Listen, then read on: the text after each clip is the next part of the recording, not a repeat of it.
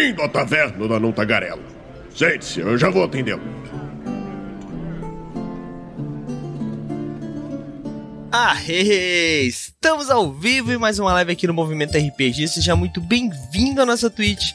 Eu sou Douglas Quadros, muito boa noite para quem tá aí no chat já com a gente. Já vai mandando seu olá, como de praxe. Vocês bem sabem, a gente precisa de vocês no chat. Dando oi. Aí, ó. O Zé já, o Zé já tá aí, ó.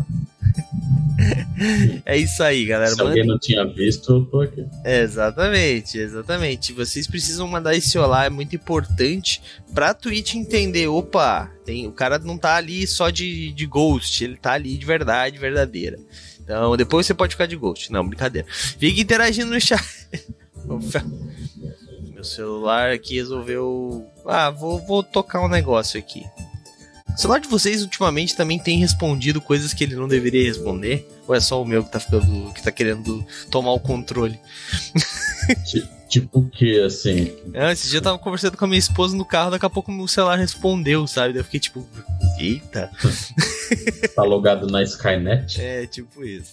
Bom, gente, mas hoje nós vamos ter um papo muito legal, combinado no DOF, olha só, né? Vamos falar sobre criação de sistemas com Jorge Valpaz, que eu costumo dizer para todo mundo que é uma máquina de criação de RPGs, né? E aí, Valpaz, tá tudo bem contigo, cara? Tudo tranquilo, é só é, esse papo inicial aí sobre o selo tem algumas histórias, algumas lendas aí sobre tecnologia, celular, é, várias tretas, inclusive antes do DOF, cara, só pra você ter uma ideia. Aproveitando que o pessoal tá chegando aqui na live, a gente aproveita e conta os nossos causos, né? As, nossos, as nossas desventuras. Véspera do primeiro dia do DOF, sexta-feira de manhã cedo, eu saio vou dar aquela volta, né, por São Paulo, conhecer um tanto lugar, dar aquela turistada, vou lá pro tal do mercado municipal lá, que tem os lanches lá, que são conhecidos e tal. Aí no caminho, tiro meu telefone do bolso, telefone travado, cara. Tu não acredita. Eu tive que restaurar as configurações de fábrica, na véspera do Diversão Offline, fiquei oh. isolado ali, foi uma coisa completamente doida. Aí eu fiquei assim, caramba, já pensou se, sei lá, se a conta foi hackeada, alguma coisa assim, mas deu um. O, o celular crashou de um jeito, cara, que nunca aconteceu e foi muito doido. Aí eu tive que restaurar as configurações de fábrica, uma coisa muito louca. Mas felizmente deu tudo certo. Mas, assim, logo na véspera do Diversão Offline, meu coração veio na boca. Que já pensou se tivesse perdido ali os contatos e até mesmo é, o, o, contato do pessoal lá do Airbnb onde eu tava. E, nossa, ia ser uma confusão total. Até porque o, os ingressos do, do DOF também estavam vinculados ali no meu, no, no meu celular, porque eu não imprimi, né? Então então eu tinha que mostrar ali o QR Code pelo, pelo celular também, eu ia ficar, nem ia conseguir chegar no evento, olha que loucura. Pois bem, mas tá tudo tranquilo e esse papo vai ser ótimo. Vai, a gente vai trocar uma ideia sobre criação de sistemas. E o pessoal que está aí no chat também quiser tirar alguma dúvida, vamos fazer isso de uma forma bem leve, bem interativa. E eu me sinto muito feliz tá aqui novamente no, no Movimento RPG, um canal muito bacana. Acompanho os podcasts também, acompanho os artigos lá no site. Então, gente, muito feliz em estar aqui. Muito obrigado aí. Vai ser um prazer conversar com vocês. Nós temos hoje conosco, né, Jorge Valpasso, mas também tá aqui comigo, né, como de praxe, Zé Lima Júnior. Zé, tá, tá bem também, Zé? Eu tô, eu tô, tô muito bem. Se é para contar uma história de celular acabando aí com uma parte da diversão. No, no, na minha lua de mel, eu perdi todas as minhas fotos. Que? o celular deu pau. Nossa. é. Mas tá só foi isso, deu pra, deu pra aproveitar da hora. Bom, pelo menos aproveitou a lua de mel, ou foi, pelo menos usou a lua de mel, depois ficou puto, né? Não foi o contrário, né? Se eu desse antes, é. ia ser um pouco pior. Complicado. Bom, mas, gente, hoje nós vamos falar aí sobre alguns dos. Alguma, algumas. É, algumas oportunidades, como é que eu posso dizer, né? Nós vamos ter uma das oportunidades de falar com alguém que não gosta muito de criar jogo, A gente percebe isso de praxe, né? Eu fui dar uma pesquisada assim, quantos jogos o Valpass já criou? E eu vou, vou ler a lista da Ludopédia, tá? A lista aqui da Ludopédia. Valpassas, se algum desses tu não tiver criado e tiverem colocado teu nome, tu pode se pronunciar. Mas eu acho que é pouco difícil, pouco provável, tá? O tá ranqueado aqui, mas eu vou ler de, da forma que tá aqui, ó. Só, só, só, Vou ler só a primeira página, tá? Ó. Hashtag Arquivos Paranormais, Arquivos Paranormais Fome de Outro Mundo, Arquivos Paranormais Instrumentos Insólitos, Artefatos de Outro Mundo, Asas da Vizinhança, Biombo Sedutor, Brados Frenéticos de Vermes, Calabouços Terríveis, Ceifadores, é, Deloy, é, perdão, Deloy, Deloyal, desculpa gente, eu sou péssimo leitor. Ao mesmo. Deloyal. Pode falar, é tranquilo. Jogo que eu fiz com o Rafão, muito bacana. Show. É, Duelo RPG, Efêmera, Encantos, Encantos, é, Encantos, a tese da piada cruel, Encantos, amizade, magia e aventura, Encantos, desafio do fliperama, que são aventuras, eu imagino, né? EPA, entregadores precarizados de Anchieta, Guzmão, um oráculo para arquivos sobrenaturais, Herdeiro dos Antigos, que nós já tivemos live aqui, inclusive tá no nosso YouTube, quem quiser dar uma conferida. Isto não é um RPG, tá escrito da melhor forma possível como deveria ser escrito RPG no Brasil. é, jo é, jogos das memórias, jogo da memória, né? Tem essas ali. Lições do medo, lições, que vamos falar em breve somente sobre lições, mas hoje a gente vai provavelmente dar uma, uma pincelada, mas em breve vamos fazer um só sobre lições. Magos Laculares da Torre Púrpura, Monstros, Investigadores, Detetives Monstruosos para Arquivos Paranormais, Suplemento, Neo, Galune, Neo Galune Taru, Passatempo da. Bom, eu posso ficar aqui e eu nem cheguei nos que. no que, que a galera conhece, tipo, Pesadelos Terríveis, é, o SMD, né, que é o Serviço de Manutenção do Domo, e vários outros, Valkyrie RPG, tem uma, uma pá de RPGs aí. E daí eu fui no DOF e pensei assim, pô, o cara vai dar, deve, deve ter dado uma descansada, né? O cara tem uma lista absurdamente gigante de jogo. Daí ele me apresentou isso aqui, ó. Eu falei, cara, que diferente, né? Uns joguinhos, assim, que parecem umas cartinhas e tal. E daí eu falei, ah, vou ficar aqui para ver como é que se joga, né? Porque do Valpasso a gente nunca pode esperar uma coisa tão simples assim. Cara, que joguinhos divertidos. É um joguinho simples que tu vai puxando cartinhas e tu vai montando ali. Tem um que eu vi o pessoal jogando lá, que foi esse aqui, o Casarão Bizarro, né? Tu vai montando a casa, assim, a, tipo, uma hora tu so, eles estavam subindo a escada, eles apareceram numa porta lá atrás, literalmente aquelas casas a lá Scooby-Doo, assim, me lembrou bastante, né, que tu entra por uma porta e sai pela outra, um negócio bem... E, cara, jogos é, simples e não simples. Quando a gente fala simples, a gente nunca fala de uma forma ruim, né? Simples não, não é ruim. Ruim é ruim. Entendam isso. E de forma alguma é ruim, cara. É muito divertido. Eu não consegui jogar todos ainda, tá? É, eu joguei alguns aqui com uma galera, com os amigos. Cara, a gente deu muita risada. Os jogos são bem legais. Mas a gente deve fazer lives aqui também sobre esses joguinhos aqui. Eu devo fazer uma live provavelmente jogando eles, tá? É, então não vou entrar muito nesse, nesse, nesses joguinhos hoje. Mas ao passos, o que, que acontece, cara? O que, que tem na água aí da tua casa, mano? Conta pra, Conta pra gente onde vem toda a inspiração.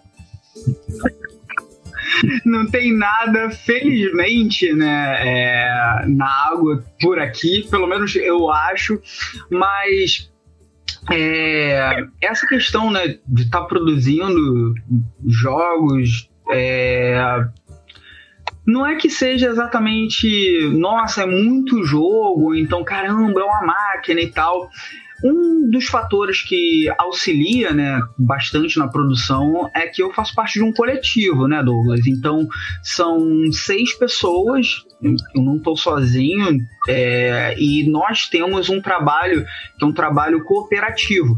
Então, é, por vezes já tem um jogo que está em desenvolvimento, aí um outro membro do Lampião faz a revisão. Inclusive vai um mini spoiler.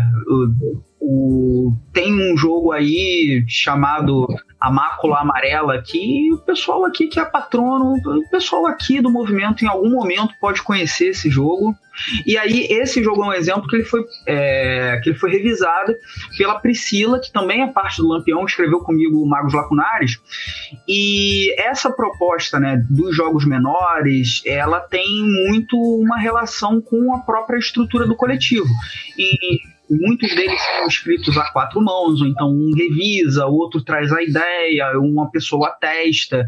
Então, da lista que você falou de jogos, por exemplo, o Galone foi escrito junto ao Diego, o Deloyal foi escrito em parceria com o Rafão, o SMD com o Luiz. Então, ok, tudo bem, tem ali o meu nome, mas muitos dos jogos também são feitos a quatro mãos, a seis mãos, até oito mãos, é, impulsionam né, a produção. Além disso, também para para também é, tá desmistificando essa ideia de ah, uma máquina, um gênio e tal, é, a gente só vê o que está fora né, da, da linha d'água, né? Um iceberg Tá, a maior parte dele está debaixo d'água. Então, é, muitos dos jogos que estão aparecendo agora, eles estão muitos anos até sair. Então, por exemplo, lições, né? Lições é o jogo mais recente, né, que teve publicação pela VEC, a gente levou lá no, no Diversão Offline também, teve um financiamento coletivo bem sucedido. Poxa, ele tem ali uns quatro anos né, de desenvolvimento. O Herdeiro dos Antigos, estamos e meio para três anos de desenvolvimento, né? Vai sair daqui a pouquinho, já nesse mês, mês que vem.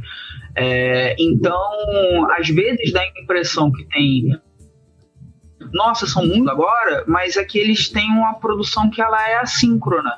É, eu não paro de fazer um, um outro jogo para estar tá desenvolvendo um menor. Então, tem várias linhas de no processo produtivo que enquanto um jogo às vezes está em tempo de gaveta que é, é um tempo que você deixa né, para maturar, você não tem exatamente uma solução, uma ideia, então você precisa de mais repertório, ou então você está muito tempo ali, muito focado, é bom até que você se afaste um pouco para depois você voltar ao livro, voltar ao projeto com outro olhar, e aí você consegue, às vezes, até criticar melhor o teu próprio texto, as mecânicas.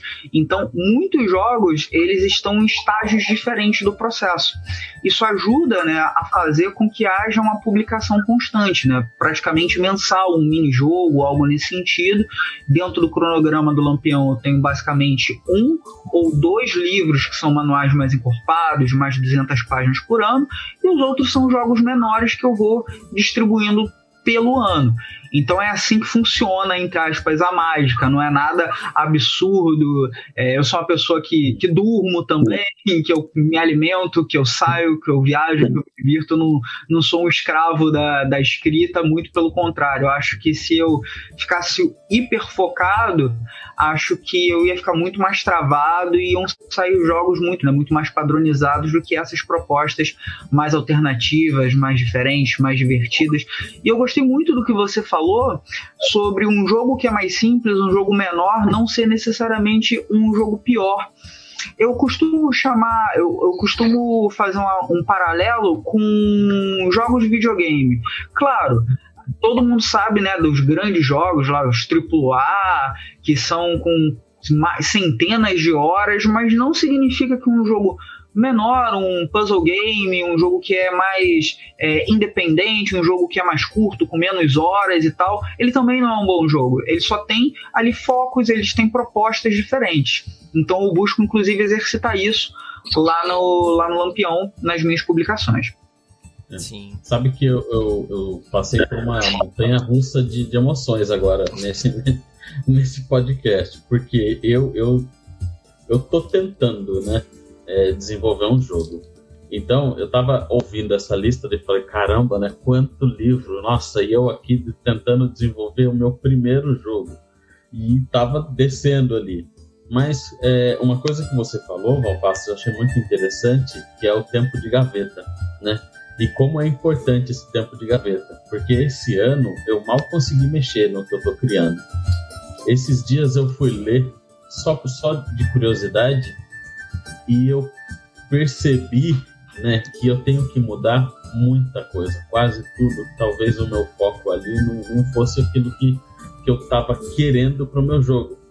E, e, saber né, que isso é uma coisa normal. Né? Eu, te, eu, tenho, eu tenho um livro de referência da minha vida que se chama Ócio Criativo, né, de Domênico De Masi.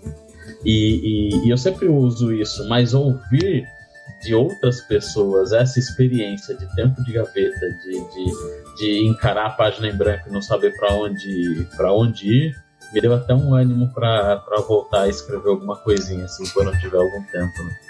É, é, eu, eu não, não tenho nada publicado também, mas eu, eu tenho as minhas, os meus escritos aí, algumas coisas para sair. E eu, isso que vocês falaram, desse, o que o Valpasso falou, do tempo de gaveta, que o Zé confirmou, é muito importante, né? Às vezes eu volto em alguns escritos antigos e eu penso assim, nossa, Tipo, eu, eu evolui muito dessa época, sabe? Só que isso também às vezes tem que tomar um pouco de cuidado. Eu aposto que o Valpasso vai talvez concordar comigo, porque se tu ficar sempre refazendo, tu nunca vai terminar, sabe? E cada vez que tu lê de novo o teu, o teu texto, tu vai achar que ele pode melhorar, e ele pode. Só que às vezes vale mais a pena, sei lá, entregar alguma coisa, às vezes que pode ter um suplemento, que pode ter uma versão 2. A gente tem cinco edições de Dungeons Dragons e eles ainda erram. E é o jogo que tem 400 game designer para desenvolver. Então, assim, eu acho que isso é uma, uma, né, o Valpasso pode falar um pouco mais sobre isso, né, mas eu acho que às vezes vale mais a pena tu Claro, não, não vai no primeiro rascunho, né? O primeiro rascunho não. Mas descreve, dá um tempo, matura, testa. Daí quando o negócio já estiver minimamente organizado, vai pra frente. O que tu acha, Valpasso? Poxa, eu adorei. E agora a gente já tá mergulhando no, no, no, foco né, do papo, do desenvolvimento de sistemas de RPG. Eu acho que essa tua fala, e articulando né, também é, ao que a própria galera do chat colocou, vou trazer aqui um pouquinho da fala do Dungeons Masters Jack. Ele fala, né, que se a gente ficar ali mudando, a gente muda, o discurso muda, a escrita muda, tudo muda, e se a gente ficar tentando sempre é, remendar e sempre colocar algo novo, a gente não conclui um projeto. Então, desenvolver um sistema de RPG é um trabalho de gerenciamento de projeto. Isso daí é algo que pode parecer um tanto chato, a galera lá que está no ensino superior, lá fazendo TCC lá da graduação, ou então a dissertação do mestrado, até doutorado, e tem que fazer lá toda a estrutura do projeto, desenvolvimento, a justificativa para a área dos jogos, desenvolvimento de jogos, existem algumas ferramentas, como a criação do Game Design Document, que é quase que uma bíblia que você vai ter que seguir ali, basicamente com as estruturas, com os pontos que você deseja atingir no teu projeto. Eu acho que é importante ter em mente o que o Douglas falou. É o seguinte, é, você também ter um compromisso com uma entrega, com a publicação em si. Por quê? Eu acho que um dos equívocos que muitas vezes um desenvolvedor pode ter, sobretudo para o RPG, o RPG, né, ele é um tipo de jogo que tem a sua principal plataforma de publicação, a principal mídia, um livro. E esse livro, né, ele, sobretudo, é, pela tradição que é colocada, né, um livro, mídia física, um PDF, ele não suporta patches, por assim dizer. Você não vai publicar é, vai ter ali algumas é, alterações com ele publicado. Você tem uma nova edição, suplementos, erratas, só que não é muito bem visto né, pela, pela comunidade ter um ajuste logo imediatamente após a publicação. E muitas vezes a sua ideia inicial para publicar é de um projeto que tem um escopo muito grande. Todo mundo é, já pensou em um grande cenário, um mundo de fantasia, aquela cidade futurista, a organização de uma galáxia a ser desvendada ali por, pelos exploradores espaciais. Cada um tem o seu gênero narrativo favorito e já pensou em um cenário no qual já fez adaptações, para vários outros sistemas e quer publicá-lo. Sendo que, às vezes, esse projeto ele tem um escopo muito maior do que a sua própria é, maturidade enquanto criador.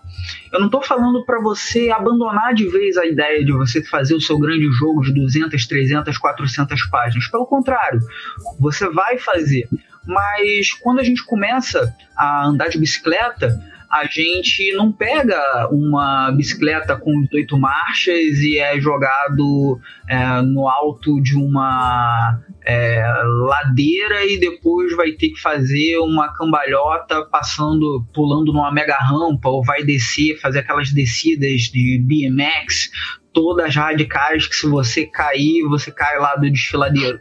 Você começa devagar, por vezes coloca rodinha, às vezes você pode começar sem rodinha, mas todo o processo você precisa adquirir confiança, você precisa adquirir experiência e ali evoluindo, como uma campanha mesmo de RPG, que você começa com um personagem sem ter tantas perícias, talentos e habilidades, e a partir do momento que vai adquirindo experiência, vai ganhando nível, você vai tendo mais confiança busca, né, busca aplicar isso ao seu próprio desenvolvimento do seu jogo, começando com propostas menores, hacks, você vai é, explorando o game design em jogos menores, em adaptações, em pequenos hacks. Vou aqui criar uma classe diferente, por exemplo, do seu jogo favorito, ou então vou fazer uma adaptação de uma série de TV, de um desenho animado, pegando aqui um sistema genérico, e ali você vai começando a se soltar, a tirar a rodinha da bicicleta, fazendo essa metáfora, fazendo essa brincadeira. E aí você tem aquele teu projeto maior e você vai pegando as boas práticas desses jogos menores e vai incorporando no teu projeto maior. Eu acho que esse é um, essa é uma metodologia, que é uma metodologia super tranquila de você desenvolver, você não abandonar o teu projeto maior, mas você ir alimentando ele com experiências menores. É, inclusive, esses jogos que, para quem está acompanhando aqui no, na Twitch, né, o, o Douglas ele mostrou uns jogos que são publicados em formato de cartas, né, que eles fazem parte de um processo de pesquisa que eu estou fazendo para um jogo maior eu desenvolvi ali dois sistemas diferentes, um que impulsiona um tipo de jogo, outro que impulsiona um outro tipo de jogo, e eu estou experimentando nuances ali das mecânicas para um projeto que eu ainda não posso revelar, que é um projeto maior. E como que eu vou exercitar essas mecânicas, esses sistemas? Publicando mini-jogos, fazendo esses exercícios, esses ensaios, esses laboratórios. E isso ajuda também a você adquirir é, também um tanto de experiência na parte da publicação. E aí, quando eu falo em publicar, não significa necessariamente uma publicação editorial. Publicar é tornar público. Então, como que eu veiculo como que eu divulgo, como que eu apresento para a comunidade, isso também faz parte do seu processo criativo. Isso, se você nunca fez, vai ser muito mais difícil você ter entrado na comunidade com aquele teu grande projeto de 300, 400 páginas.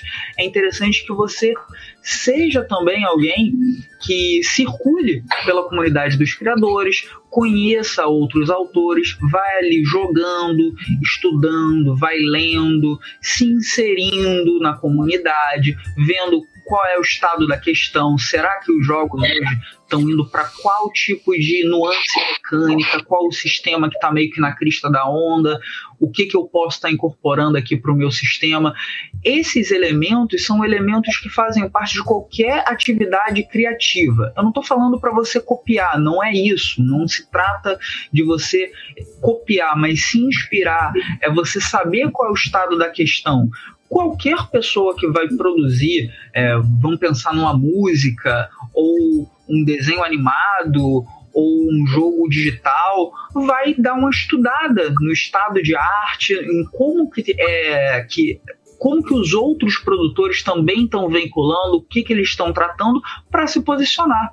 Então acho muito importante, sim, que você, na hora que vai, que vai é, desenvolver o teu sistema, você vai fazer, obviamente, com amor pelaquilo que você deseja, aquele teu cenário que você mais gosta, aquela mecânica que você acha muito bacana, mas também você saber que você não escreve no éter. Você está em uma sociedade, você tem diferentes é, fontes de inspiração. Isso é muito legal. A parte de criar ela não é um ato de gênio, não é, você não está tomando banho, vem aquela ideia. As ideias e as soluções aparecem quando são construídas sinapses, quando você é, cria formas de resolver problemas e você só tem formas de resolver problemas se você tiver repertório. E como você tem repertório? Jogando, lendo, conhecendo outros jogos da cena também. Com certeza. É, muita, muitas das coisas que o Valpasso falou aí, eu fico, nossa, primeiro que aula, né, Zé? Nem, nem acabou ainda, mas que aula já vai começar. Não. Mas, cara, é tipo, uma coisa que eu também parei para pensar, né? É, como eu disse, eu tô escrevendo já há muito tempo um livro barra cenário também. Só que isso que o Valpasso falou foi uma coisa que eu acabei percebendo com o tempo da pior forma possível. É, a gente sempre vai acabar escrevendo daquele sistema que a gente mais joga, mas não necessariamente esse é o cenário que a galera tá jogando. Vou dar um exemplo. Meu cenário hoje está inscrito em 3D, é, D&D 3.5. Ninguém mais joga D&D 3.5, só os velho pai, que nem eu. Né? A galera tá jogando quinta edição, a galera tá jogando Old Dragon, Pathfinder 2, etc, etc, etc. Então, assim, eu ia estar tá fazendo um cenário para mim jogar. Então eu continuo só deixando ele na minha cabeça e narro ele, paciência, né? Não é essa a ideia. Mas outra coisa também que o, que o Valpasso falou que eu achei muito legal é isso, realmente. Não adianta tu entregar tua obra-prima logo de cara, mano. É demora, é uma coisa que é um processo, tu vai errar muito. Então que errem com projetos menores, né?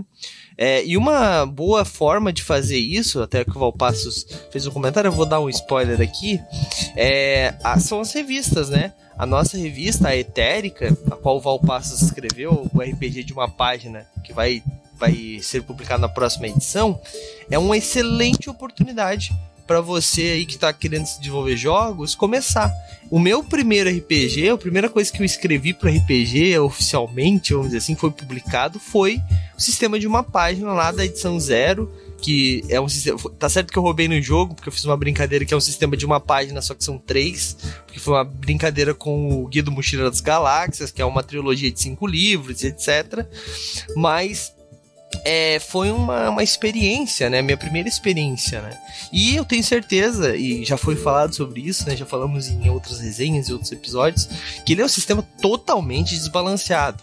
Tá certo que a proposta dele é ser um sistema desbalanceado por toda essa questão do, do, do da, do, da comédia, né, do, do humor do, do Mochileiro das Galáxias, mas é, também é algo que eu errei, só que ali aceitável num sistema que onde eu publiquei para uma editora, ou mesmo é, eu mesmo fui lá e publiquei é, independente, ou que eu entreguei para o público um, jogo que, eu, que se vende como sério, um jogo de, sei lá, 300 páginas, 400 páginas, como o Valpasso falou, cheio de erro, cheio de coisa, e logo em seguida vai ter que fazer um FAQ e tal, vai queimar o meu nome. Né? E às vezes tu tá iniciando a tua carreira e já inicia com, sabe, com queimando cartucho, como se fala, né? Então assim, é, isso que eu posso falar é muito bom. Então, às vezes errar com o sistema de uma página, errar com o sistema de uma página não, mas é muito mais fácil tu acertar com o sistema de uma página. Tu vai ter um, um, um pequeno espaço, tu vai ter uma pequena esfera somente para te para te desenvolver é um desafio ainda, porque fazer uma coisa pequena às vezes é mais difícil do que tu fazer uma coisa grande, não pensem que não. É, eu aposto que é muito mais fácil escrever um livro de 500 páginas do que um de uma página, assim, porque tu consegue desenvolver muita história. Ali de uma página tu tem, tipo, literalmente pouquíssimo espaço para fazer uma coisa ficar coerente e ficar redondinha, né? Então, assim, Claro, todos têm suas dificuldades, gente. Eu não tô menosprezando quem escreve livro de 500 páginas, não, tá? Os escritores de, de plantão aí. mas são coisas diferentes, mas é mais, é mais fácil ali você é, conseguir deixar o negócio completinho, né? Então, fica a dica aí, pessoal, se quiserem escrever pra Etérica. Claro, gente, a gente tem uma fila, tá? Tem vários escritores que já estão cotados aí, mas sempre existe a oportunidade. Comece assinando, né? Conhecendo os nossos a, nossa revista, lendo os contos que já foram publicados, as, é, os RPGs de uma página que já estão lá, e daí com isso você vai entrando ali na comunidade, né? Conforme o Valpasso falou, que é outra coisa muito importante, né? Não é simplesmente você chegar e entregar para uma editora assim, ó, ó esse livro aqui que eu escrevi. É, pode ser que você consiga, mas é mais fácil você conhecer a galera, conhecer o que, que eles estão falando, o que, que eles estão usando, como eles estão usando, e daí, com o tempo, aquela própria galera vai chegar assim: ah, tu não tem nenhum material aí, cara, tu é um cara muito de boa. sabe? É, é, é, bem mais possível, né? Participar também de coletivos, né? Não querer fazer tudo sozinho, como o Valpass. O Valpass tem a Lampião Game Studio, né? Que é um coletivo com várias pessoas ali, várias pessoas trabalhando em prol de um objetivo, né? Às vezes é mais fácil. O próprio movimento RPG. A gente jamais ia. Eu, né, Douglas, jamais ia conseguir. É, escrever para tantas de todas as editoras, de fazer tantas resenhas, escrever todos os dias, se, não, se nós não fôssemos uma equipe, né? Então isso é muito importante, né, Zé? Sim, sim. Quer comentar e... alguma coisa aí, Zé? Quero, quero sim. Né? E é interessante porque você sair do, do, do macro né? e ir para o micro com a mesma ideia eu acho que ela é, é um movimento de, de, criatividade e é um movimento para você testar o, o quão coesa é a sua ideia. Né? E, e, e, a gente pode fazer esse exercício com tudo. Né? A gente pensa num texto para falar, pensa num recado para dar, e a gente consegue resumir esse texto, é, a gente percebe se a ideia é correta ou não. Então, é, eu faço bastante isso né, no, no meu trabalho. Né? Eu, eu analiso uma situação e tento resumir no mínimo possível. E esses movimentos, assim, eu queria saber do, do, do Valpassas, né? É, o jogo que deu mais, mais trabalho. Eu fiquei pensando agora, assim, né? Foi falado bastante. É, o jogo que, que, sabe, poderia ter sido aquele jogão de 500 páginas, mas foi uma coisa mais reduzida e apresentou um trabalho mais bacana aí. O que, que você você tem assim um jogo em mente? Missões, ele tinha, ele era muito maior do que do que ele é. Ele já é um livro relativamente robusto. Ele não é um mini jogo. Ele até a diagramação dele, ele está aqui num formato que é um um formato que não é A5, né? Ele é ali formato A4 e tal, mais 100 páginas, mas o ele era para ele a primeira versão dele, ele passava ali de 250 para 300 páginas, sendo que é uma coisa até que eu converso muito com o pessoal lá do Lampião, que é o seguinte: o quando você está construindo ali um jogo, pensa na atividade de escultor. Você tem uma peça e essa peça ela vai ganhar forma quando você está tirando lascas. Pensa, por exemplo, num, uma, uma peça de madeira e aquele escultor ele está retirando o material para dar uma forma e muitas vezes a gente para delinear melhor para construir formas que são mais é, apreensíveis né para quem está tendo a experiência estética de estar tá ali vendo ou tocando a gente tem que tirar muito material criar sulcos profundos na, na madeira para que ela é, consiga é, ter a, a forma que você desejava. Eu penso um tanto nisso quando, quando eu estou fazendo a segunda, a segunda versão, a terceira leitura, ou mais de uma redação, que eu retiro muito do material inicial, entre outras coisas, porque o manual de RPG ele é um livro de consulta. Ele não é um, um romance que você, é, às vezes, uma descrição um tanto mais densa te coloca ali naquele universo. O manual de RPG ele tem que ser pensado também como, como um tipo de mídia que vai ser acessável, vai ser acessada de uma forma não linear é, pelo seu leitor, pelo seu jogador futuramente. Então, se você colocar muita firula, muito detalhe, você inclusive está perdendo a usabilidade do teu produto. E a gente tem que pensar na experiência que o usuário vai ter ao estar tá manipulando aquele produto. E é claro, eu também escrevo literatura, então ali são outras habilidades. Quando eu penso no manual de RPG, eu tenho que ter uma linguagem que ela pode ser sim poética, mas ela tem que possuir uma objetividade, porque essa objetividade é que vai garantir que o acesso a uma informação, quando estou com uma dúvida numa regra, por exemplo, seja imediato eu vou olhar ali, poxa, é isso aqui que ele queria. Ou então vou buscar essa tabela, vou buscar essa regra. Claro, quando estiver ali apresentando um cenário, aí são outros outros elementos, mas como aqui a gente está falando especificamente da criação de um sistema, das mecânicas e das regras, eu tenho de pensar que essa minha comunicação é uma comunicação que ela tem de ser não necessariamente dura, mas ela precisa ser sucinta e ela precisa ser objetiva. Então, o Lições, inicialmente, ele seria muito mais extenso, ele teria muito mais nuances nas suas mecânicas. E o que, que eu busquei? Para resolver o problema de eu não estar tá tirando elementos do jogo e tá também é, fazendo a entrega de um material mais objetivo, eu reorganizei os capítulos do livro de forma que os elementos opcionais, as possibilidades para hacks, para criação da sua própria é, da sua própria experiência, para você estar tá ali construindo algo distinto de uma abordagem original, está em um último capítulo. Então, todas as variações mecânicas que estariam distribuídas ou em caixa de texto, ou em parágrafos é, que tornariam a leitura muito mais pesada e muito mais complexa, foram retirados do, do texto da apresentação das principais mecânicas e colocados num capítulo apenas de, por exemplo, variações, né? Que é o último capítulo do livro, que ele apresenta é, alternativas, possibilidade de você, inclusive, mexer um tanto nas mecânicas.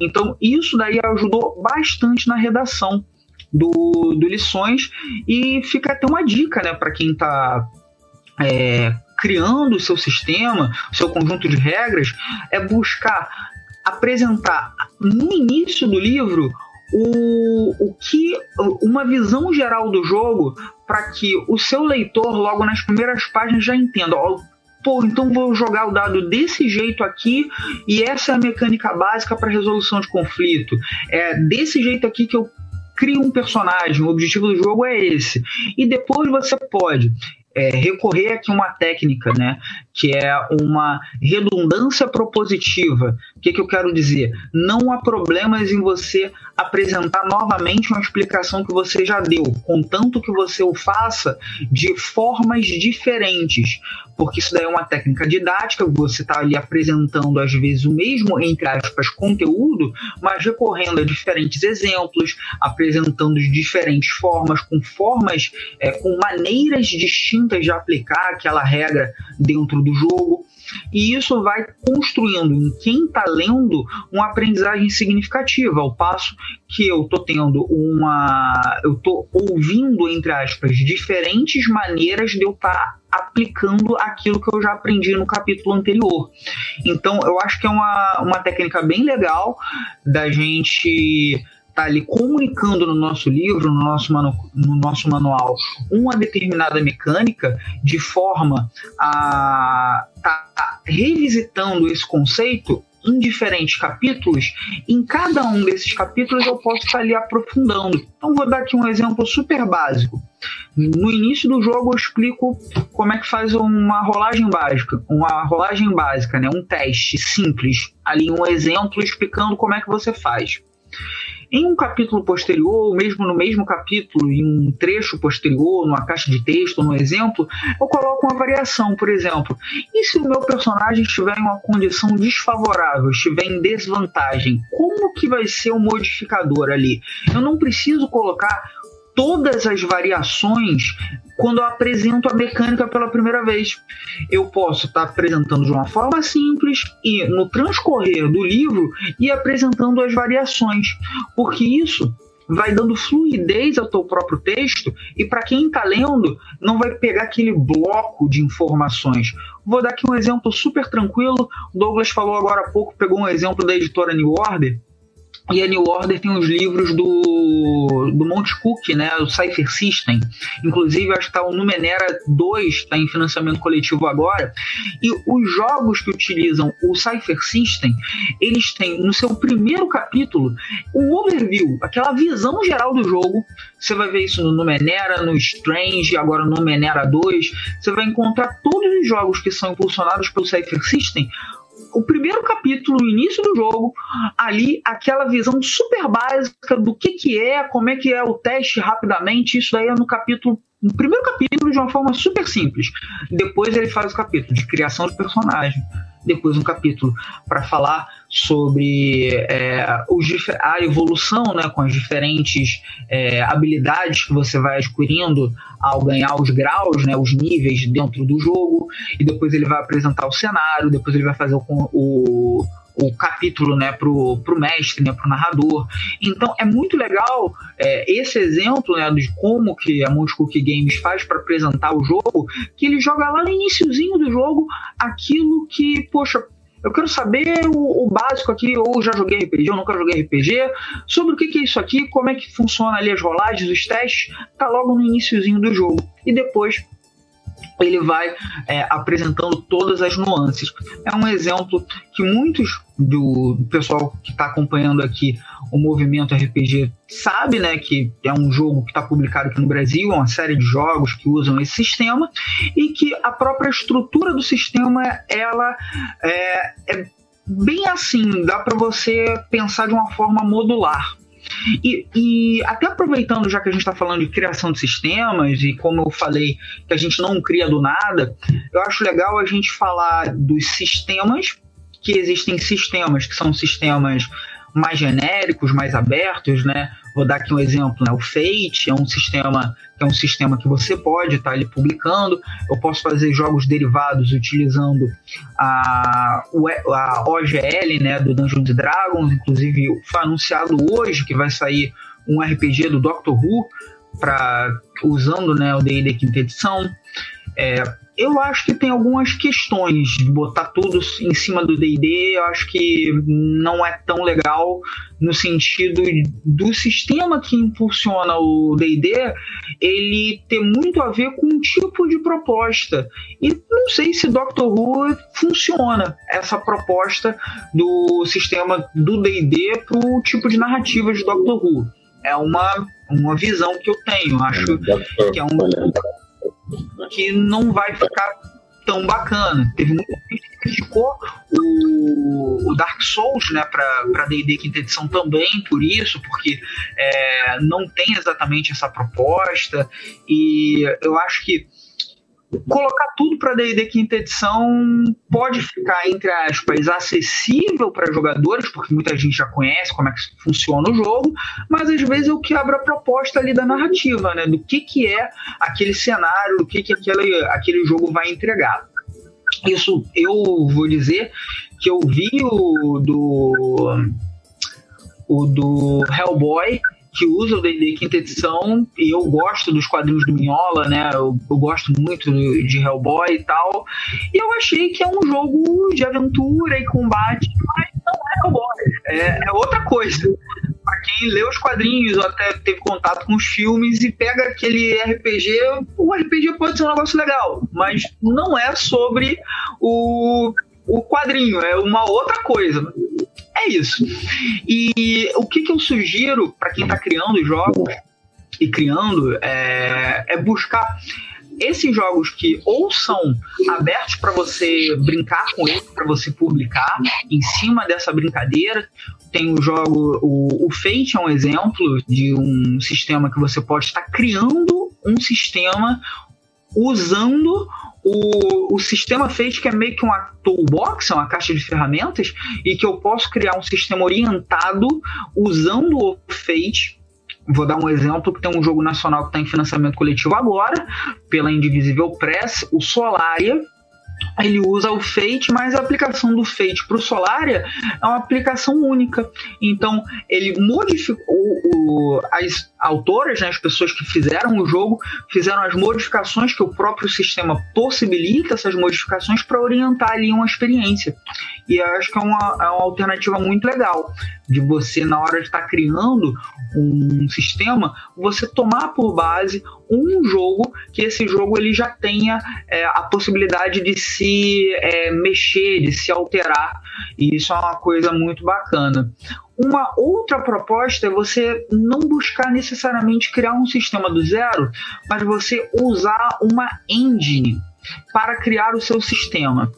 É, engine é um termo muito comum para game dev para jogo eletrônico, mas é, por exemplo, a Unreal, né? A Unreal é uma engine que é um, que é, é um motor de uma série de assets e de mecânicas que você pode criar um jogo em cima da Unreal e vários jogos são rodam em cima da Unreal, tá? É um exemplo.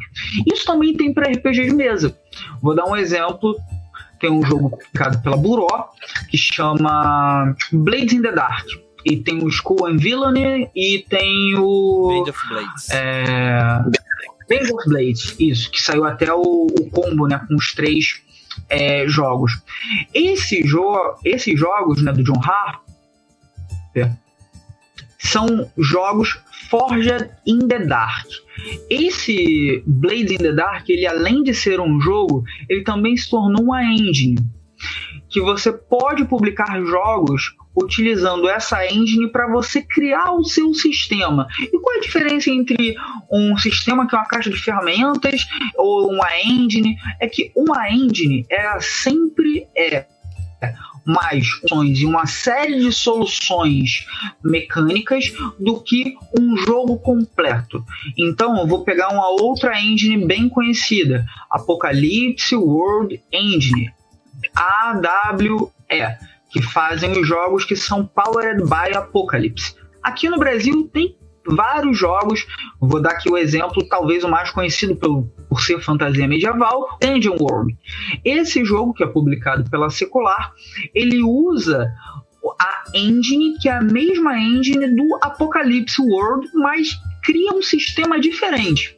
Ainda que a resolução dos, dos conflitos é, com a rolagem de 2d6, por assim dizer, se você olhar para o Dungeon World, você tem uma proposta e as mecânicas e as classes, né, que são os arquétipos, as cartilhas, não tem nada a ver é, do o Monster Hearts não tem nada a ver com Dungeon World, que não tem nada a ver com Apocalipse, que não tem nada a ver com Herdeiros dos Antigos. Herdeiros dos Antigos é o, o meu jogo que é PBTA. Então, é, buscar criar um seu próprio sistema usando uma engine, que é uma engine que ela já roda, ela já é conhecida é, e ela não vai quebrar, por assim dizer, já é uma, uma proposta muito bacana. Aí você vai falar: ah, não, mas eu, para ser um, um game é bom mesmo para eu ser um desenvolvedor de jogos, para ser um criador de jogos, eu tenho que criar meu sistema do zero e tal. Peraí, é, vamos fazer aqui algumas, é, algumas elucubrações. Será mesmo que é preciso criar as engines do zero ou uma boa engine não pode suportar diferentes jogos, eu vou dar um exemplo super legal. É, tem um, um, um, jogo chamado Samurai Spirit, que ficou conhecido no ocidente como Samurai Showdown. Esse jogo é um jogo de luta, né, versus 2D, publicado na década de 90 pela SNK. Recentemente fizeram um, uma espécie de remaster, saiu para PlayStation 4 e tal. É, um remaster não, né? Um remake do primeiro Samurai Shodown. Tá? E esse primeiro Samurai Shodown, que foi republicado, foi super bem elogiado, é um jogo muito legal, muito bacana, ele é lindo, ele tem uma jogabilidade fantástica e ele roda em cima da Unreal que é uma engine que é super comercial, que você pode ter aí na sua casa e desenvolver. Aí você não vai virar para mim falar que a galera da SNK hoje e as publishers e tal não tem grana para criar um jogo do zero com a engine do zero, certo? Tem, tem ali uma grana, poderia fazer. Mas por que fazer se uma solução? Vou dar aqui um segundo exemplo também vindo dos jogos digitais a Capcom criou uma engine no Resident Evil 7 chamado Re, chamada Re-Engine. que ela utilizava um motor gráfico para trabalhar com fotogrametria, né, captura de, sobretudo de faces, né, para trabalhar com expressividade, mas não apenas isso. Essa engine, ela coloca muitos elementos na tela, dá para você pensar em renderizar assets 3D de uma forma muito legal, dá para pensar em gerenciamento de recursos, muito bacana. A mesma engine, a Re-Engine, ela é usada no último Devil May Cry, no Resident Evil 8, no Resident Evil 2 Remake, no Resident Evil 3 Remake, em vários outros jogos. Ou seja, eles criaram a engine, mas eles estão reutilizando essa engine para outros jogos. Gente, não tem nada mais dissonante, não tem nada mais oposto entre uma proposta de jogo de Devil May Cry e Resident Evil. Um jogo é todo acelerado, todo loucão, e o outro jogo é mais de horror, sobrevivência e tal. É. E eles usam a mesma então, o que, que eu estou querendo dizer? Que essas boas práticas de jogos é, eletrônicos também fazem parte da ludografia de jogos analógicos. Eu acabei de falar que tem o um jogo de monstros e pegação adolescente, que é o Monster Hearts, é, um jogo que é cutulesco, que é o Herdeiro dos Antigos, um jogo de fantasia medieval, que é o Dungeon World, e todos eles utilizando uma engine que foi para um jogo inicialmente pensado para um pós-apocalíptico, que é o Apocalypse World. Então, é, é, interessante também que a gente, sim, você pode criar sua, o seu sistema, as suas mecânicas do zero, mas não é o único caminho. Você pode buscar engines que já estão ali, que elas são abertas para que você crie seu jogo, que você já tem ali uma estrutura, já tem uma espécie de lógica instrucional para você trabalhar em cima. Pensa como um código-fonte, pensa como uma linguagem de programação para você trabalhar em cima. Você não precisa criar tudo do zero. Isso não te coloca como alguém que é é, um, um, pior desenvolvedor. Não, não se trata disso. Às vezes você não precisa inventar a roda. Você já tem uma solução que você vai é, potencializar ela para o teu projeto. Caraca. Eu ia ficar sem fôlego. É, eu tava anotando aqui um monte de coisa. A galera não sei se viu digitando. Ele tava anotando algumas coisas aqui. Eu escutei pegação adolescente. o menino falando. querido. Sim, Monster Hearts. Monster Hearts é o. É o. É o Vampire Diaries, o Team Wolf de RPG. Bom, mas, gente, é, infelizmente o nosso horário tá chegando ao fim aqui, tá? É, mas o Valpassos volta várias vezes. Espero que se pudesse toda semana, mas ele também precisa escrever livros. mas, gente, vamos então para aquela nossa rodada final, então, a finaleira pra gente encerrar. E depois, eu, enquanto o pessoal vai finalizando, eu vou dar uma olhada no chat ali. Vou dar uma, uma corrida no chat, deixa eu ver se alguém deixou alguma pergunta. Mas se você não deixou, eu tava esperando o chamado, é agora. Mande sua pergunta aí, que eu vou, vou perguntar para o Valpassos, então. Zé, últimas dúvidas aí, alguma coisa que você queira falar pra galera. Por mais que a gente, eu e tu aqui, a gente tá mais como entrevistador, né? Apesar de não ser uma entrevista, é. mas é. Porque a gente não tem nada para falar ainda, né? Mas eu já adianto que eu tô escrevendo uma parada aí que eu acho que vai sair em breve. É. Hum, será? Mas é. Vai que a, que a rodada é tua agora. Não, é, é, eu, eu achei engraçado porque esse, esse podcast, eu, eu, se eu não estivesse aqui, eu estava assistindo e vou deixar favoritado quando sair no, no, na, nas redes aí, né? Não pode falar, porque é, algumas coisas que, que eu ouvi aqui me serviram demais para eu pensar numas coisas que eu também estava pensando sobre as minhas criações.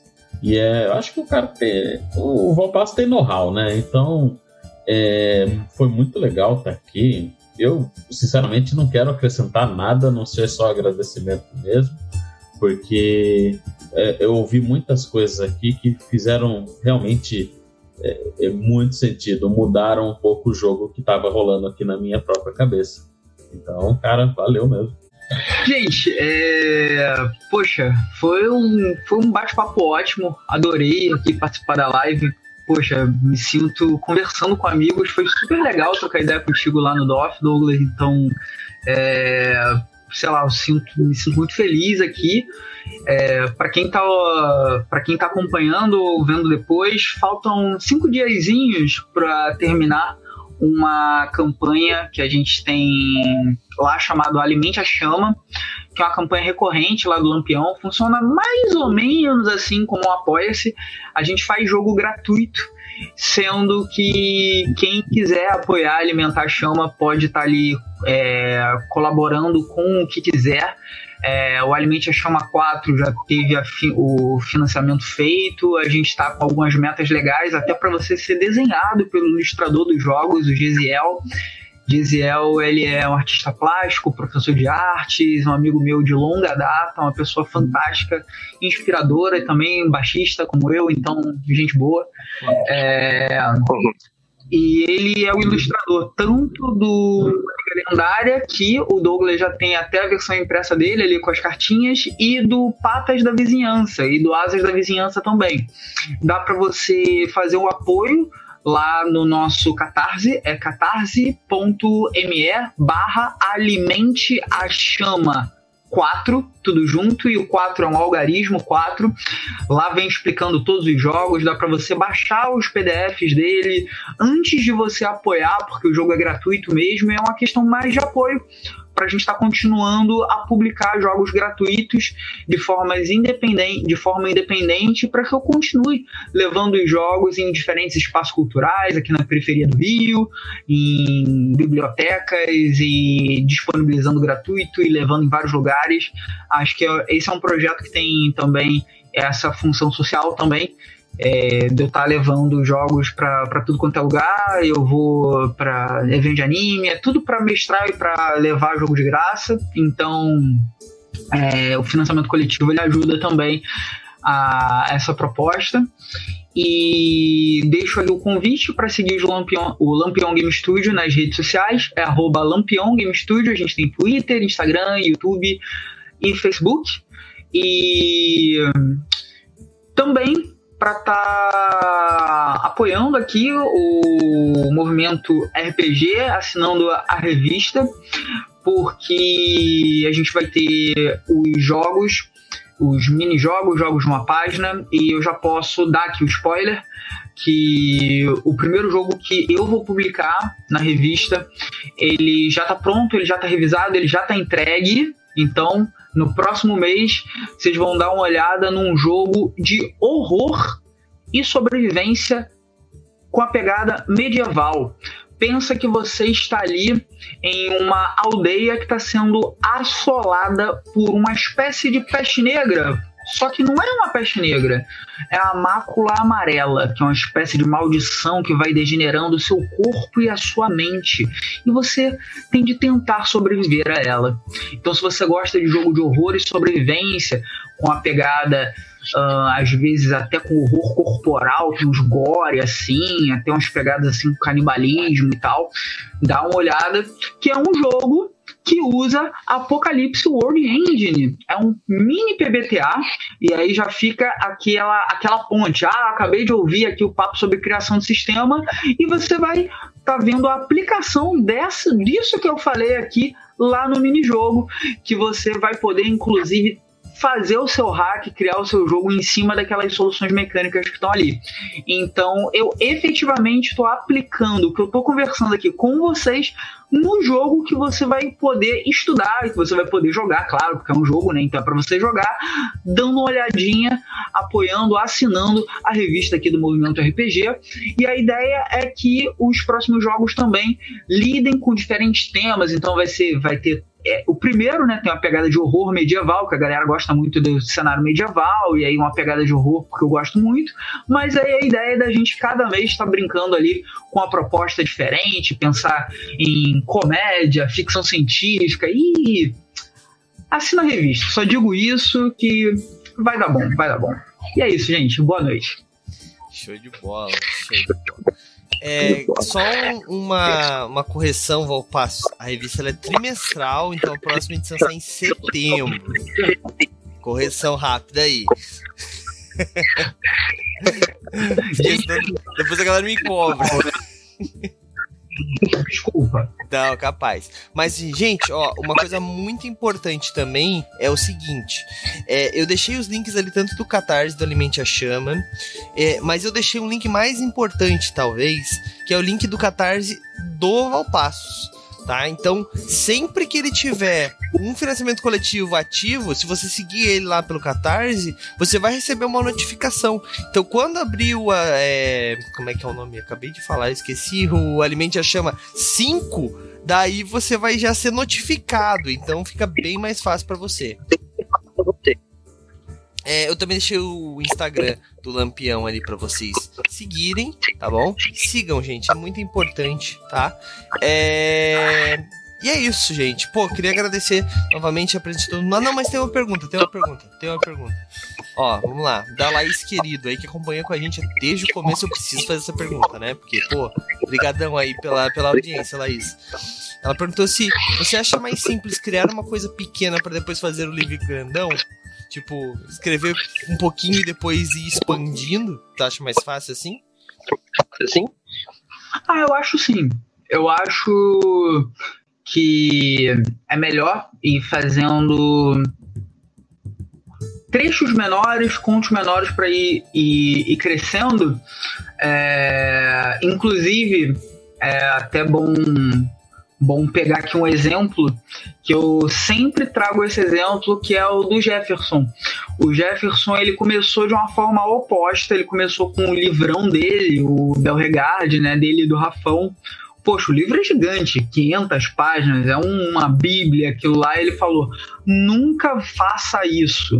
É, o primeiro jogo dele foi esse livro grandão, e ele fala que foi um, uma coisa muito ruim, é, justamente porque ele não tinha é, esse trabalho do de ter algo menor para respirar, de criar algo menor que já está fazendo né, é, a sua própria é, carreira e apresentando outros jogos. e, e qual é o problema também que isso cria? De você ser, o, às vezes, o escritor de um jogo só. O Jefferson, isso é uma coisa legal, ele é uma pessoa bastante prolífica.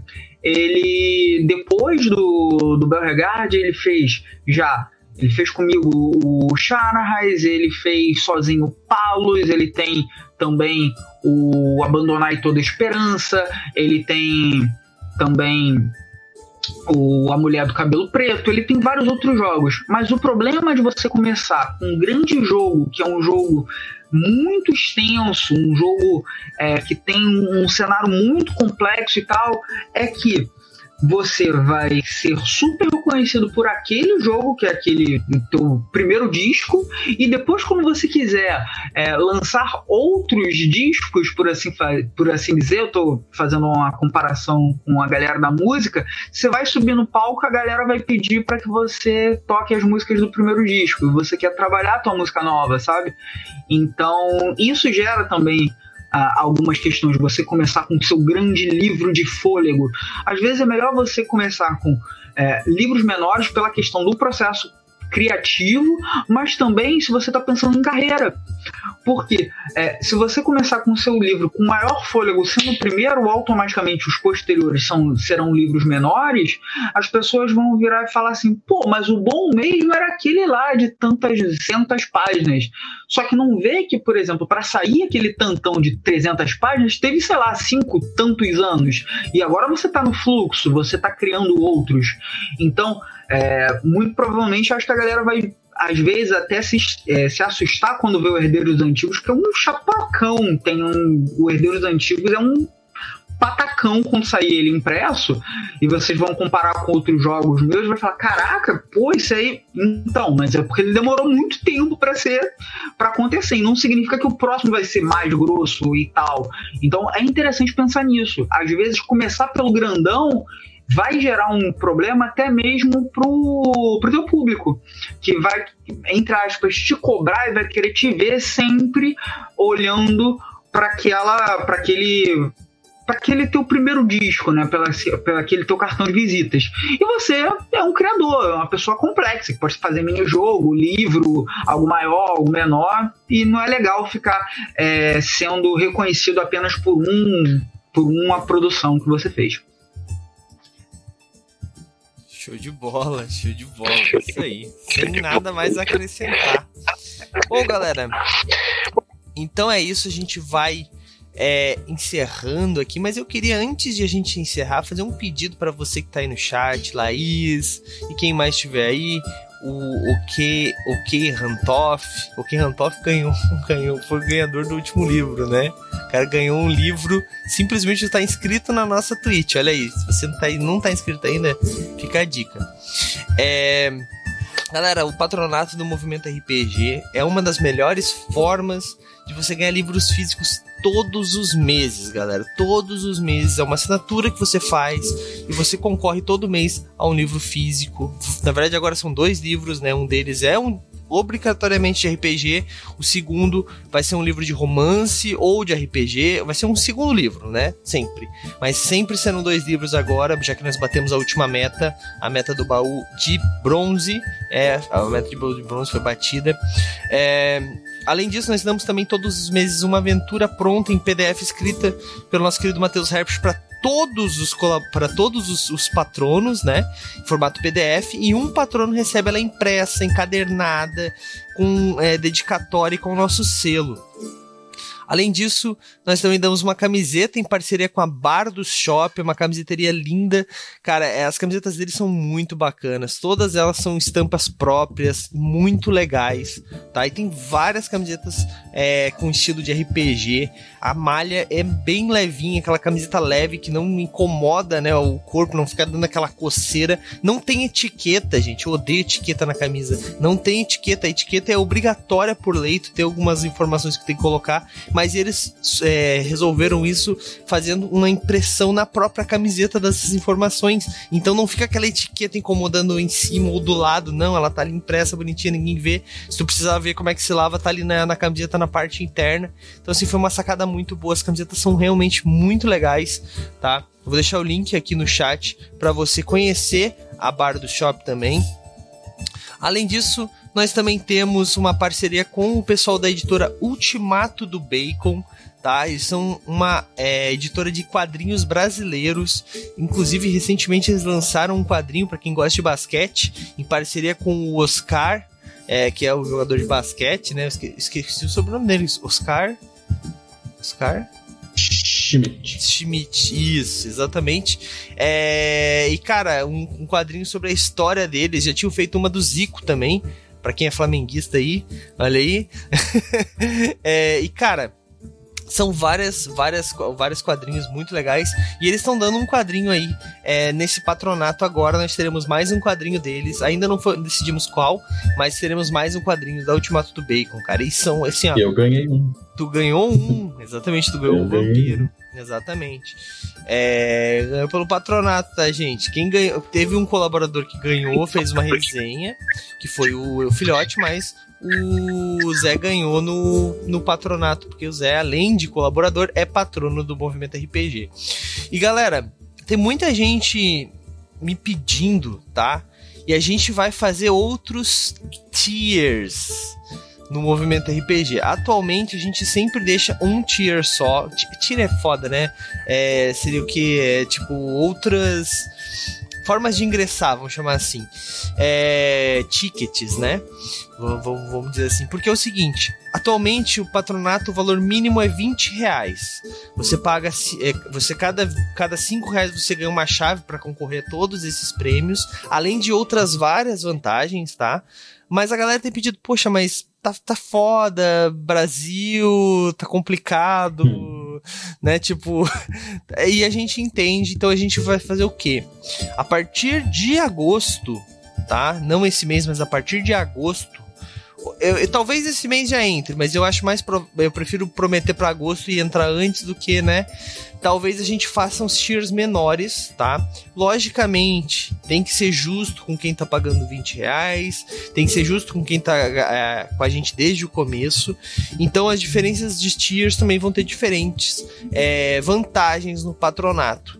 Então eu tô trabalhando para fazer justo para todo mundo, pra galera que quiser ali pagar os 5 reais e concorrer a um livro, pra galera que paga 10 reais concorrer ao livro todos os meses, a galera que pagar um valor menor, né, que consegue pagar um valor menor, concorrer a um livro, porque é a ideia do movimento RPG é espalhar o RPG para cada vez mais lugares, né? E às vezes algumas pessoas não têm 20 reais para estar tá investindo todos os meses. 5 reais é um valor bem mais possível. E com 5 reais você vai ter uma chance todos os meses. É menos que o cara que está investindo 20? É. Mas tem gente que com uma inscrição, tá? O cara que está aí no chat, ele tinha uma chave.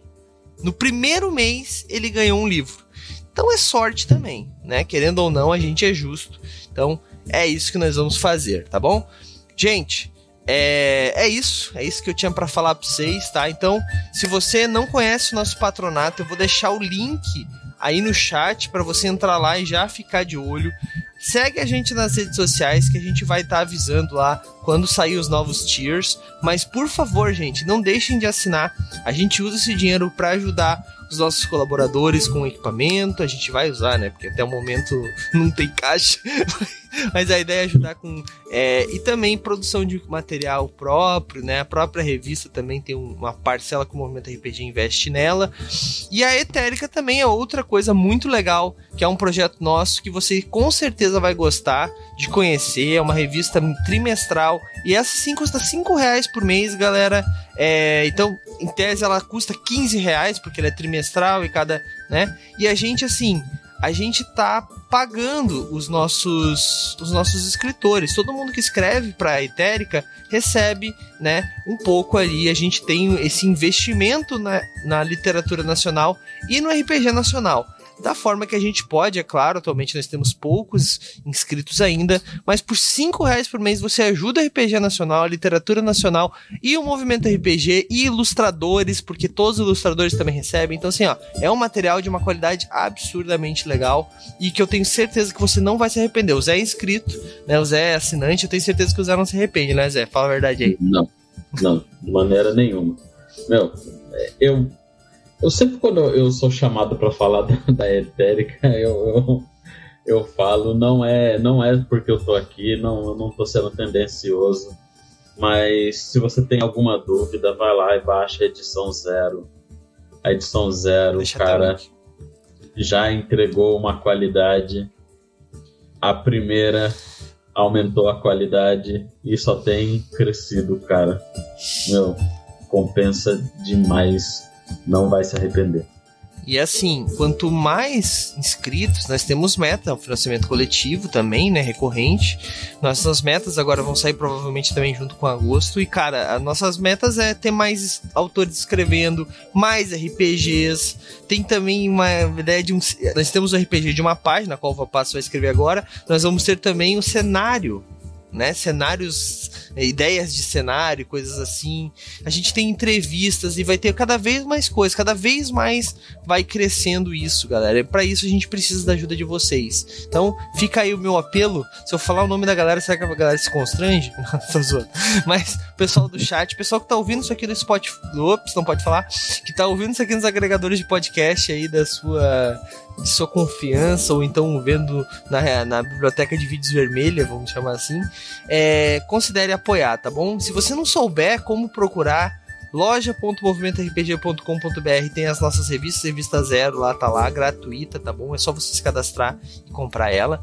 E ou então, você pode ir direto no Catarse, catarse.me barra é, a Etérica, A-E-T. Parei, esse, esse, esse é, é, complicado. O Raulzito fez um nome muito bonito, mas é difícil. A-E-T-H-E-R-I-C-A, tá? A etérica. Porque o AE é, uma, é um é um símbolo só, né? Que é o Aether, né? Tem, tem toda uma história. A edição zero tá explicando ali o porquê do nome, que é o nosso quinto elemento, né? o quinto tentáculo que a gente chamou. Cara, de verdade, baixa edição zero, tenho certeza que você não vai se arrepender. E eu vou parar de enrolar, mas galera, Seguinte, nós vamos encerrar a live, tá? Mas se você tá preocupado quando é que vai ver a gente de novo, nossa cara linda, maravilhosa, mentira. Quarta-feira nós temos live, né, Zé? Quarta-feira tem live Sim. da Guilda dos Guardiões, que é a nossa campanha recorrente, tá? Que se passa em qual cenário, qual sistema? Depende, porque nós não temos cenário e sistema definido. A gente muda, que nem muda de roupa, tá? Porque a nossa ideia realmente é fazer uma história e provar que a história não precisa de um cenário ou de um sistema. Então a gente mudou, já a gente já jogou em Ravenloft, a gente já jogou em quinta edição, né? Ravenloft, Brancalônia, é, Eberron, Uh, o folclore brasileiro, utilizamos o guia do folclore brasileiro da Tria. É, a gente já mudou de sistema, somos para Tormenta 20.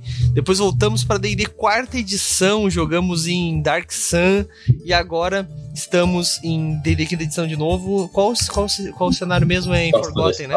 É, Costa da Espada. É. E eu já vou adiantar que nós vamos pro sétimo mar. Então se você gosta de pirataria, próxima série, a próxima na história da guilda vai vir com tudo e cara, tá muito legal. Tudo isso você, esses episódios que já passaram, você encontra lá no nosso nosso rede social vermelha de vídeos, que é é só você procurar o Movimento RPG que vai achar facinho, tá bom? Lá tem a, a Guilda dos Guardiões, o capítulo 1, capítulo 2 e o capítulo 3 tá saindo. Em breve, todos os capítulos lá para você encontrar. Mas vem na quarta-feira às 9 da noite acompanhar com a gente, tá bom? E é o encerramento também. É o encerramento? Eita, nem tava nem lembrava. Olha aí, então é. vai ser episódio especial além de tudo. É, e na semana, na, na sexta-feira, perdão, nós temos live de Lobisomem ou Apocalipse. Daí já é quebra-pau de, de, de lobo gigante, cara. É muito bacana. Só que o Edu ele fez uma parada diferente, cara. De verdade, assim, o Mar de Mortos, que é a série do Edu, ela pegou uma parada muito polêmica, que é o que? Ele meio que explorou aquele momento é, da, da barragem de Brumadinho, né? Que, que rompeu. E toda essa. Como esse impacto ambiental e humano em si, né? Tudo que aconteceu ali afetou a, esse mundo espiritual dos lobisomens e esse cara é muito legal. Ele tá falando sobre é, povos originários, ele tá falando sobre povos escravizados. Cara, nossa, a história tá muito legal, assim, mostrando sobre os colonizadores e como, como tudo isso foi horrível para esses povos, né, que foram escravizados, esses povos que foram massacrados. E, cara, Tipo assim, é muito legal ver o povo jogando isso e, sabe, se sentindo mal, porque o lobisomem, na história do lobisomem o Apocalipse, no, no, mundo das trevas, ele é o colonizador. Ele que dizimou as outras raças, sabe? Então eles estão ali no papel. Cara, eu não tenho o que falar. Você tem que ir lá e assistir. Sexta-feira às nove da noite com a gente. Tenho certeza que você vai gostar pra caramba, beleza? Às vezes o clima fica pesado, mas a gente dá umas brincadas assim para dar uma voltar, dar uma respirada assim, mas é bem é bem interessante, galera. A história tá ficando excelente, tá bom? Então é isso, galera. Foi muito legal ter vocês aqui. Fiquem aí agora. Eu vejo vocês na quarta, às nove da noite, mas fiquem aí agora que, como vocês bem sabem, nós vamos mandar vocês agora para algum lugar que estiver jogando RPG, porque aqui o RPG, você só para de ver RPG quando você quiser, tá bom? Então vamos gankar, como a, como a galera fala aí na Twitch, algum canal que estiver jogando RPG. E é isso então. Vejo vocês na quarta-feira, às nove da noite. E falou! E aí, você gostou? Acesse todas as segundas às 20 horas twitch.tv barra mrpgoficial.